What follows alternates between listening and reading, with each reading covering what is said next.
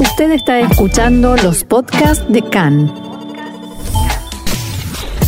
CAN, Radio Nacional de Israel. Comenzaron a regir las nuevas medidas de alivio del cierre y siguen las discrepancias entre los ministerios de Salud y de Hacienda. Protestas en distintos lugares del país por la situación económica y la respuesta del gobierno a las consecuencias de la crisis. El ministro de Salud, Yakov Litzman, comunicó oficialmente su decisión de dejar el cargo y pasar al Ministerio de Vivienda.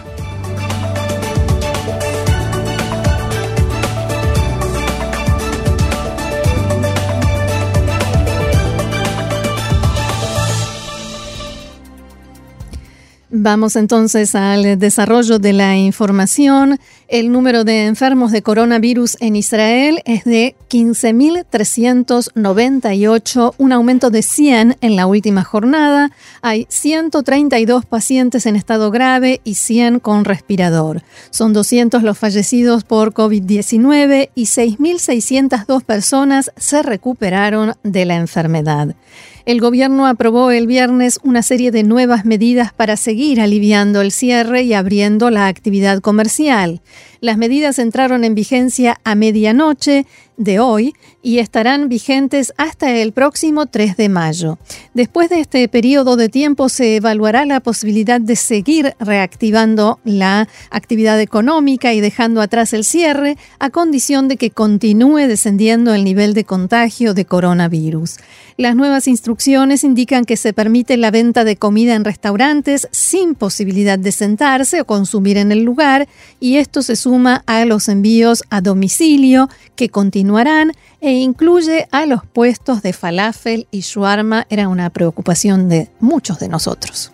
Sobre todo aquí en Cannes. Por supuesto. En estos comercios no va a haber lugar donde sentarse y en el mostrador habrá una separación física entre el vendedor y los clientes para evitar contagios. Se exigirá a los empleados una estricta preservación de normas de higiene. También está permitida a partir de ahora la apertura de peluquerías y centros de, centros de estética y cosmética. Los peluqueros deberán usar guantes y un delantal que deberán reemplazar entre un cliente y otro. Todos los empleados deberán utilizar una mascarilla y un protector para la cara que cubra los ojos, esos protectores transparentes cubren toda la cara. Se preservará una distancia de dos metros entre quienes se encuentren al mismo tiempo en la peluquería. Y de hecho se permite la apertura de todos los negocios salvo los que se encuentran en centros comerciales cerrados y en mercados. Los centros comerciales abiertos como Big podrán abrir sus puertas. En estos negocios y centros comerciales podrá ingresar una cantidad limitada de clientes y es obligación tomar la temperatura de los que entren eh, antes de, acceder al local, el uso de mascarillas, la separación entre vendedor y cliente, la desinfección y por supuesto el cuidado de la higiene. En la reunión del viernes, el gobierno también estableció la obligación de utilizar la mascarilla en el espacio público a partir de los 7 años, salvo quienes practican deporte. La multa por no usar la mascarilla es de 200 shekel y ya no hay una primera advertencia, sino que será directamente multa. Ojo que en esto hay una diferencia con lo que regía hasta ahora. Antes habían dicho hay que llevar la mascarilla cuando uno está en un lugar abierto, pero cuando está con más gente o cuando entra a un lugar cerrado, colocársela. Ahora la obligación es llevarla puesta todo el tiempo. Y esto tiene su costo, como bien decías, 200 shekels. y un comercio que transgreda estas normas eh, podrá recibir una multa de hasta 2.000 shekel. Sin embargo, todavía no está permitido alejarse de la casa más de 100 metros y 500 metros para hacer ejercicio físico. No está permitido visitar a familiares o amigos. Respecto a las personas mayores de 67 años, las nuevas medidas del gobierno establecen que quienes no trabajaron durante este tiempo no regresarán al trabajo y los que sí que lo hicieron puedan regresar. No hay ninguna otra limitación específica para este grupo de gente. Y el gobierno tratará en los próximos días cuáles serán los parámetros para establecer si seguimos adelante con más alivio a las restricciones o retrocedemos y volvemos a medidas de cierre. Hay desacuerdo, como anunciábamos, entre los ministerios de Salud y de Hacienda sobre cuáles deben ser los criterios en base a los cuales se establezca la transición entre las distintas etapas de reapertura de la actividad económica y salida del cierre. Se trata de las condiciones en virtud de las cuales se decidirá si continuar aliviando las restricciones o imponerlas nuevamente. En el Ministerio de Hacienda sostienen que el de Salud pretende tomar márgenes de seguridad demasiado amplios que tendrán un costo económico muy alto. Al respecto, el director del Ministerio de Salud, Moshe Barsimantov, dijo en declaraciones a Cannes.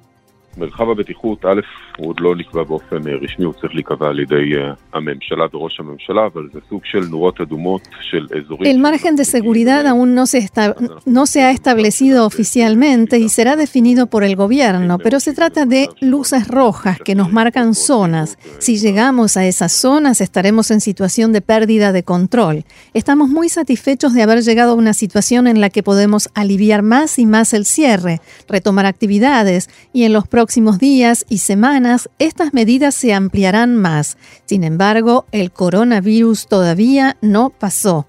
Todavía estamos en una situación en la que el contagio se puede extender a un ritmo muy rápido, como en Singapur, donde luego de un periodo extenso de control los números volvieron a saltar.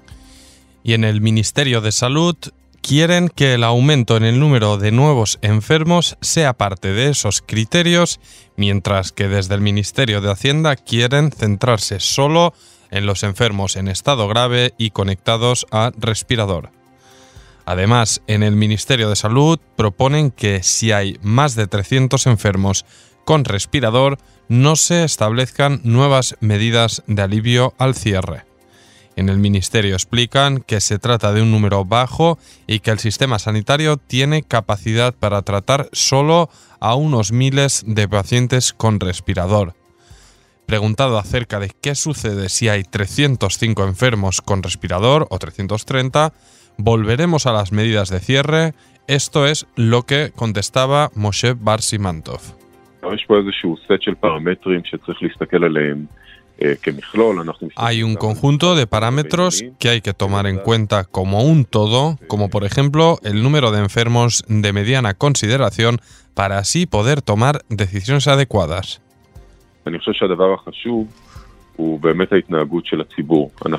Insistía, creo que lo importante realmente es el comportamiento del público. Aumentamos la actividad económica permitida porque confiamos en que la gente respetará tres normas. El primero y más importante, el uso de mascarillas en espacio público, en lugares de trabajo y en otros sitios. La segunda regla es la higiene y la tercera es la distancia entre las personas. Creo que si respetamos estrictamente estas normas, podremos volver a, la mayor parte de las actividades antes de este tiempo de coronavirus, pero de una manera diferente. Y el director del Ministerio de Salud se refirió también al conflicto generado por la decisión de permitir la apertura de IKEA y la ola de críticas que generó. La semana pasada, más precisamente el domingo, el gobierno estableció, eh, permitió la apertura de una serie de comercios, entre los que todavía no había incluido las peluquerías, los negocios de ropa y calzado, entre otros. Sí se incluyeron las mueblerías y negocios de artículos para el hogar, y en ese momento el gobierno decidió que también IKEA podría abrir sus puertas. ¿Conoces estuviste alguna vez en una sucursal de IKEA. No es un negocio, digamos, eh, una mueblería. Y aparte la concentración de gente que va aquí en Israel al IKEA también es... En todas partes del mundo la concentración de gente que, eh, convoca IKEA. Con eh, la apertura de este comercio, por supuesto, se, se, produjeron estas aglomeraciones de las que venimos hablando.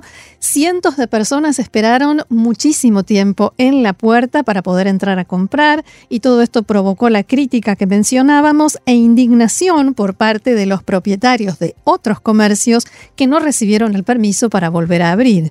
También hubo quienes cuestionaron cuáles fueron los motivos por los cuales sí se permitió la apertura de IKEA y hubo quienes apuntaron a sus dueños, especialmente en, los em, periódicos especializados en economía y finanzas. Apuntaron a los dueños de IKEA en Israel. Matthew Bronfman ha llegado al primer ministro Netanyahu y Shalom Fisher, que pertenece a la comunidad hasídica Gur, como el ministro de Salud Yaakov Litzman. Además, varios medios están informando hoy sobre las millonarias donaciones que Bronfman hace a la comunidad hasídica Gur. En su entrevista de esta mañana en Cannes, el director del Ministerio de Salud no hizo referencia a ninguna de estas acusaciones, pero sí dijo que, a su criterio, la apertura de IKEA fue un error. בדיעבד מבחינתי הייתה טעות לאשר לאיקאה מהסיבה ששוב איקאה זה באמת סוג של קניון ולא סוג של... En retrospectiva, desde mi punto de vista, fue un error permitir la apertura de IKEA porque es una especie de centro comercial y no un negocio de muebles en la calle. Pero seguimos adelante. No retrocedemos en este punto y le decimos a IKEA que deben ser muy estrictos en el cumplimiento de las normas, tanto de las aglomeraciones afuera como de la permanencia dentro del local. El ministro de Salud, eh, Jacob Litzman, le comunicó al primer ministro Benjamin Netanyahu su decisión de dejar el cargo y asumir el de ministro de Vivienda. Litzman tomó la decisión después de conversar al respecto con el rabino de Gur, el gran rabino de su comunidad. Litzman le comunicó su decisión al primer ministro Netanyahu el pasado viernes, poco antes del descanso sabático.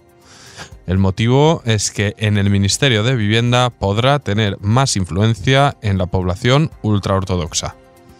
Además de este ministerio, Litzman exige estar al frente de la Autoridad de Tierras de Israel y otros departamentos relacionados con el tema que hasta ahora dependían del Ministerio de Hacienda.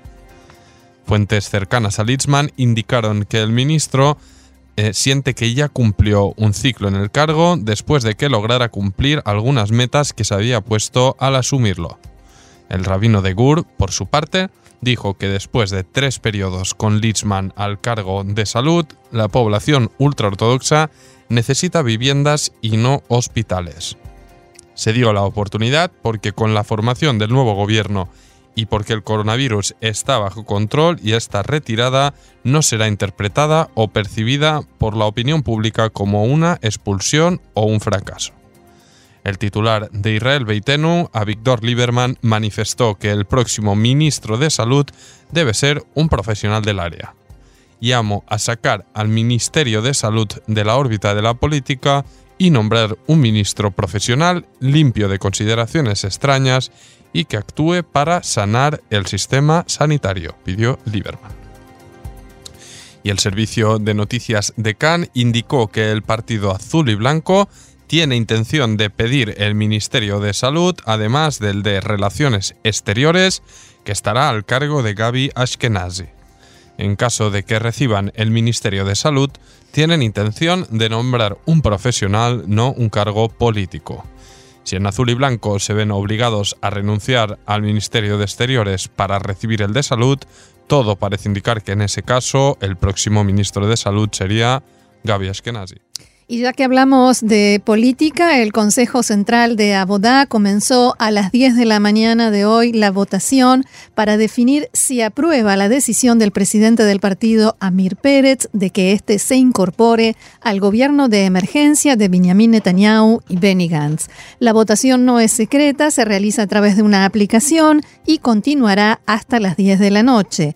Los, cuatro, los casi 4.000 miembros del Consejo Central de Abodá pueden ver y escuchar los discursos de Amir Pérez y del legislador Itzik Shmuli que impulsan esta integración al gobierno y de la parlamentaria Merab Mijaeli que se opone y debido a reclamaciones de 15 familias que perdieron a algún familiar por atentados terroristas perpetrados por palestinos, la Corte Judicial del Distrito de Jerusalén ordenó embargar temporalmente el transfer de 450 millones de shekel de impuestos que Israel recoge en nombre de la autoridad palestina. Esta decisión se une a otro dictamen anterior en que se especifica que la autoridad palestina es responsable por los atentados cometidos. La organización Shurat Adin lleva años manejando las reclamaciones de las familias afectadas y pide embargar una suma de 1,7 billones de shekel, 10 millones por cada afectado que representa. Por ahora, la Corte dictaminó embargar estos 450 millones que se añaden a otros 57 que ya fueron embargados en el pasado y la decisión, que fue aprobada el pasado viernes, aclara que en una primera fase será un embargo temporal sobre los fondos de la autoridad palestina congelados por Israel y en una segunda fase, si surge la necesidad, se embargará cada mes 50 millones hasta llegar a la suma de 450.